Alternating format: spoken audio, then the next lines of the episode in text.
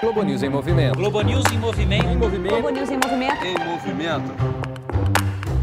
Terçou. Hoje é terça-feira, às nove e meia da noite, tem episódio da terceira temporada do Em Movimento. E a partir de já, o podcast do programa. E olha, nem precisa parar o que você está fazendo. Ouça Em Movimento. Eu sou a Renata Ribeiro, faço parte do time de seis repórteres que rodaram o Brasil atrás de histórias incríveis para contar para você. E para quem não sabe, Em Movimento começou como tradução de mobilidade, pois na segunda temporada representava o nosso caminho na direção do futuro. E agora, a terceira temporada da série também é sobre andar para frente, mas por meio da inovação social. Tem várias definições para isso, mas pode ser não aceitar as coisas como são. O Brasil, um dos países mais desiguais do mundo. A última pesquisa do IBGE mostrou que 43% da renda do país estão na mão de 10% dos trabalhadores brasileiros. E essa é uma estatística que não apresenta grandes variações na última década. Mas o Em Movimento é sobre quem acredita que a realidade pode mudar e já está em transformação. Gente que anda no contrafluxo da maioria atrás de soluções mais efetivas, sustentáveis e justas, com o propósito de fazer a sociedade ganhar e não só alguns indivíduos. É um trabalho de formiguinha, mas é um trabalho que cada cidadão tem que fazer. Ver essa garotada terem as vidas transformadas por causa da música é mais emocionante para mim do que um Carnegie Hall. Bom, se você está entrando na barca do Em Movimento agora, seja muito bem-vindo. Pode sentar na janelinha, mas olha, aperte os cintos, porque você vai se surpreender e se emocionar com um Brasil inspirador. Eu, dentro da universidade, eu sempre queria pegar todo o conhecimento que eu aprendi e aplicar isso de alguma forma, ajudando alguém. O projeto Street River, ele, na verdade, ele não é a pintura. Ele é o social, né? Não tenho vergonha de dizer que eu sou um apanhador dessa aí. Então, é ter um pouco de humildade para a gente olhar para o lado, né? Indo pescar na represa Billings, né? Tinha a garrafa com água, né? Que a pessoa levava para tomar. Essa garrafa ficava lá. Eu e meu irmão, a gente percebeu que o material era bom. A gente falou, então, acho que a gente tinha que inventar alguma coisa feita com esse material. Eu gosto sempre de dizer que o mundo inteiro adoraria ser brasileiro. A gente é brasileiro e não dá valor. Bom, o assunto aqui são os projetos sociais que usam a arte para mudar o cenário da educação, suprimir as falhas do saneamento básico, da saúde, da falta de acesso ao trabalho, de quem está preocupado com a mobilidade e o meio ambiente. E agora que a gente entendeu isso, vou apresentar os nossos convidados de hoje. No Rio de Janeiro está o artista plástico Vic Muniz. Seja muito bem-vindo, Vic. Muito obrigado por ter-me aí com vocês. Aqui no nosso estúdio em São Paulo temos a Ana Carla Fonseca, economista e urbanista da Fundação Getúlio Vargas, que desenvolve pesquisa na área social.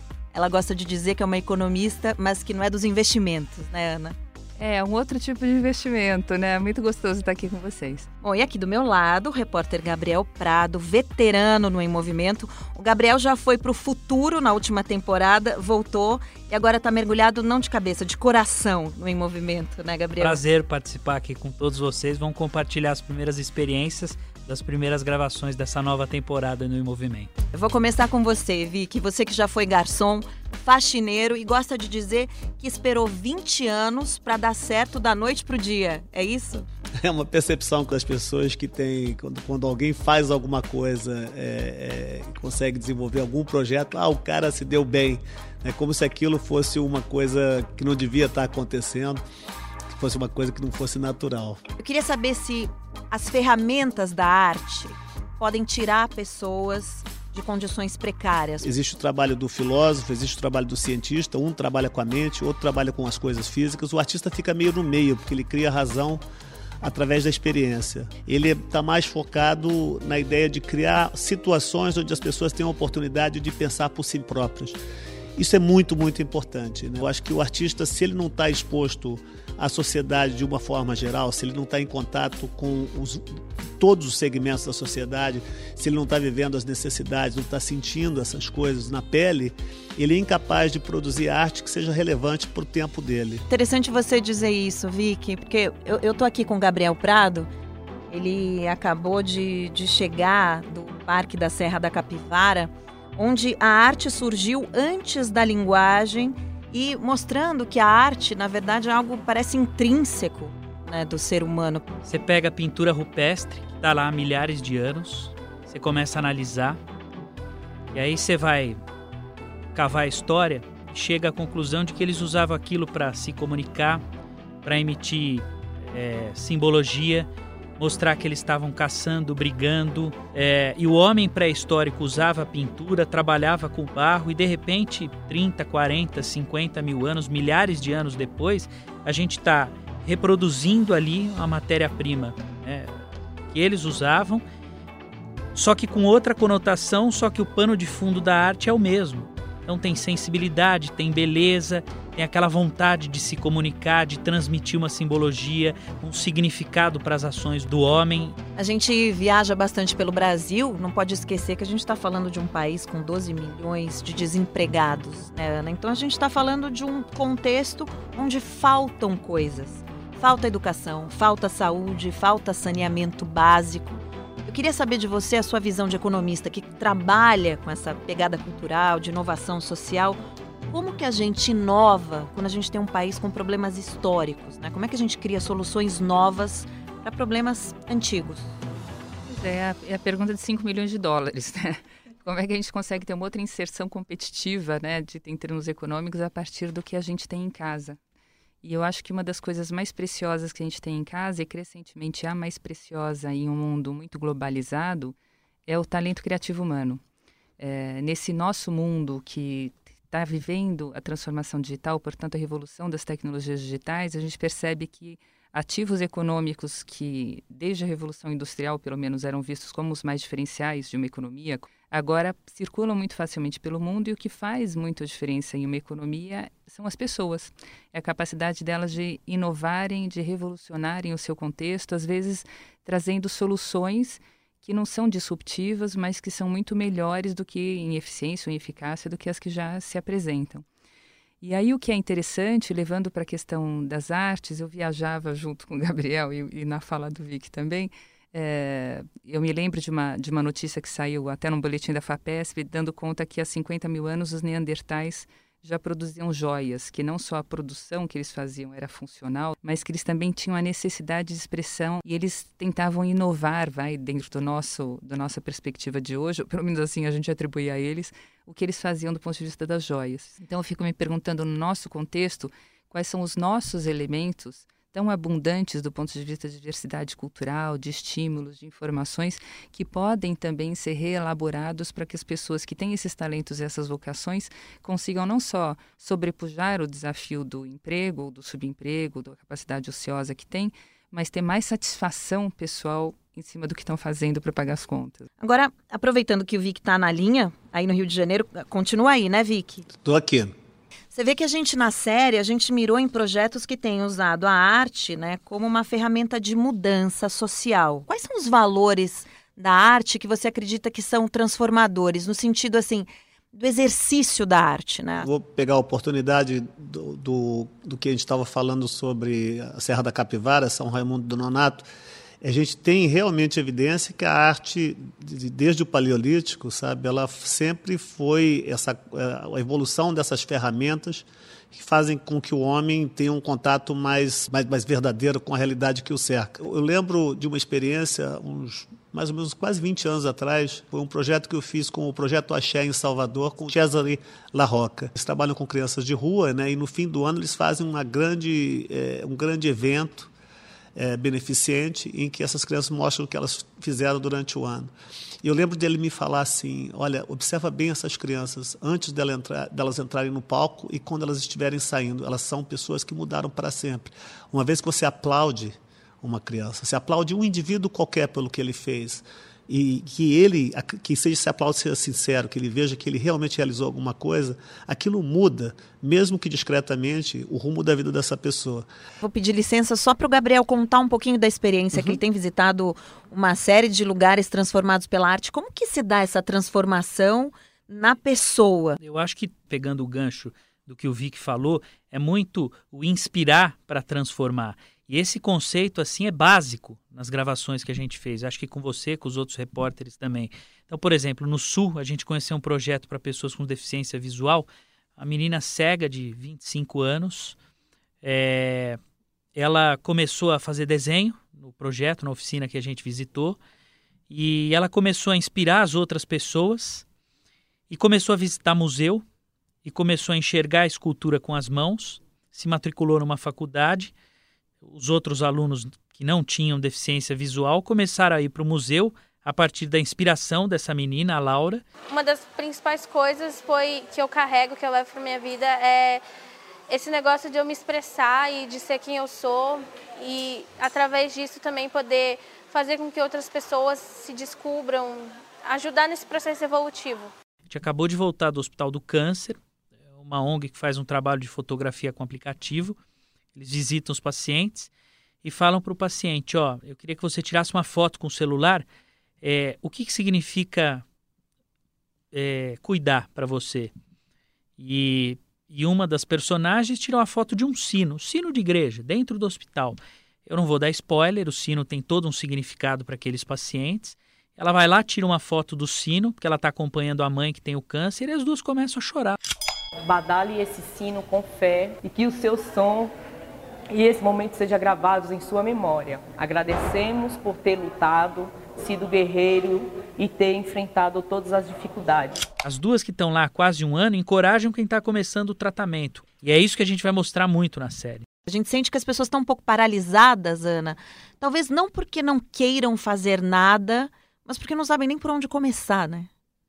Eu, eu tenho a sensação de que a nossa sociedade, as pessoas estão muito perdidas internamente também. E as artes, a meu ver, e aí falando como não artista, mas acompanhando também processos de transformação, muito especialmente os que se dão sob a lógica eh, da dinâmica urbana, você percebe que as pessoas buscam caminhos pelas artes e suas mais diversas vertentes que de alguma forma eh, oportunizam ou, ou flexibilizam a relação que elas têm consigo mesmas. Às vezes elas buscam uma outra forma de entendimento no mundo, então elas vão a um teatro que é um teatro mais é, de discussão de desafios, ou leem uma obra um pouco mais elaborada. É, às vezes elas simplesmente precisam aquietar a sua alma e se permitir contemplar o momento, né? É, sair da ação para a contemplação. Então elas querem ir ao museu, ficar não tirando selfie ou fazendo análise da composição, mas, mas mergulhar, se deixar impactar por aquilo, né? Que aliás é um, é um é, só um parêntese, é muito interessante porque tem até um, um livro escrito por psiquiatras é, diferentes que perceberam essa síndrome de Stendhal, né? É, as pessoas muitas vezes quando vão a cidades que têm abundância de ofertas artísticas nas ruas, nos museus, nas casas, em qualquer cantinho, elas ficam tão sobrepujadas por aquele contexto que muitas delas é, não conseguem lidar com tantos impactos eh, na alma, na mente, de informações, de sentimentos, e têm distúrbios e vão parar no hospital. Que elas ficam completa e totalmente eh, hipnotizadas diante daquilo que ocorre.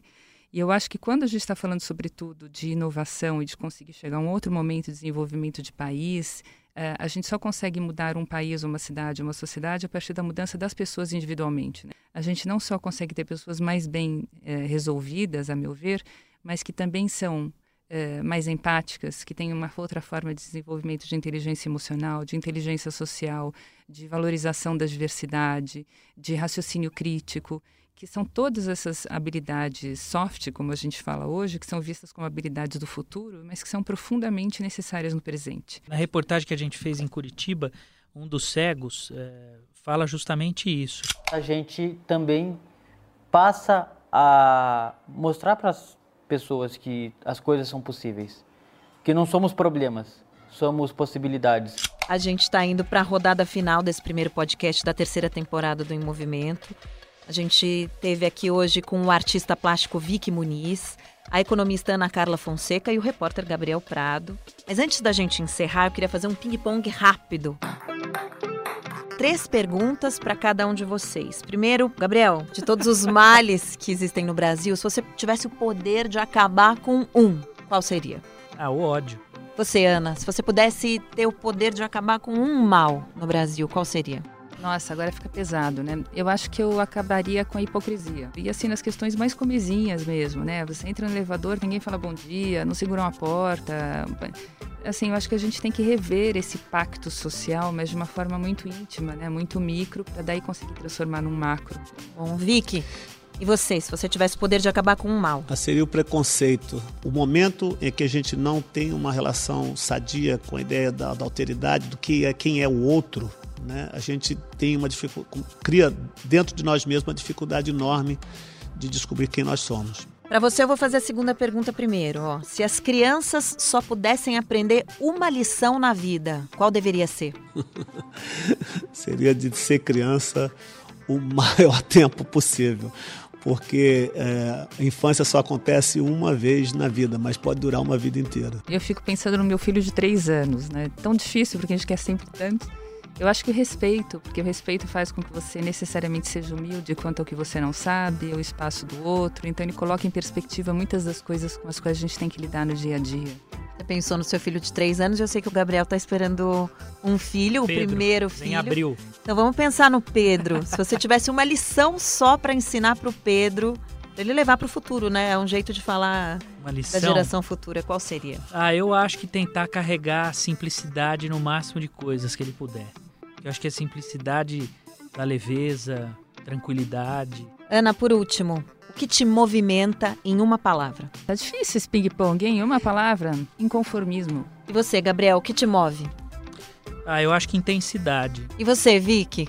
É o amor. Enquanto a gente estava conversando aqui, tem uma árvore lilás linda na minha frente aqui na Gávea e pousou um tucano maravilhoso. E por um momento assim, eu fiquei extasiado e, e te inspira a criar maneiras das mais diversas de se relacionar com esse mundo.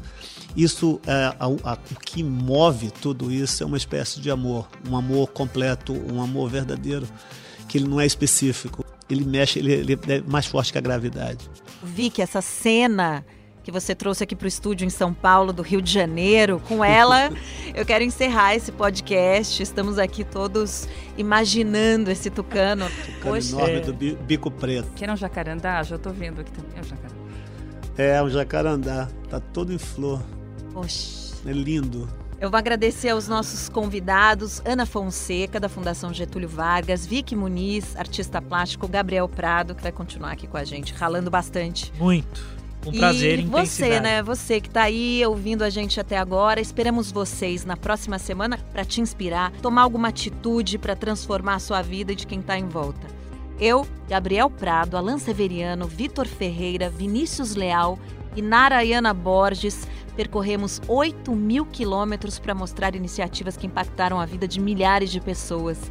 A gente agradece a equipe da tecnologia que torna esse podcast possível, Jorge Tonelli e Giovanni Oliveira.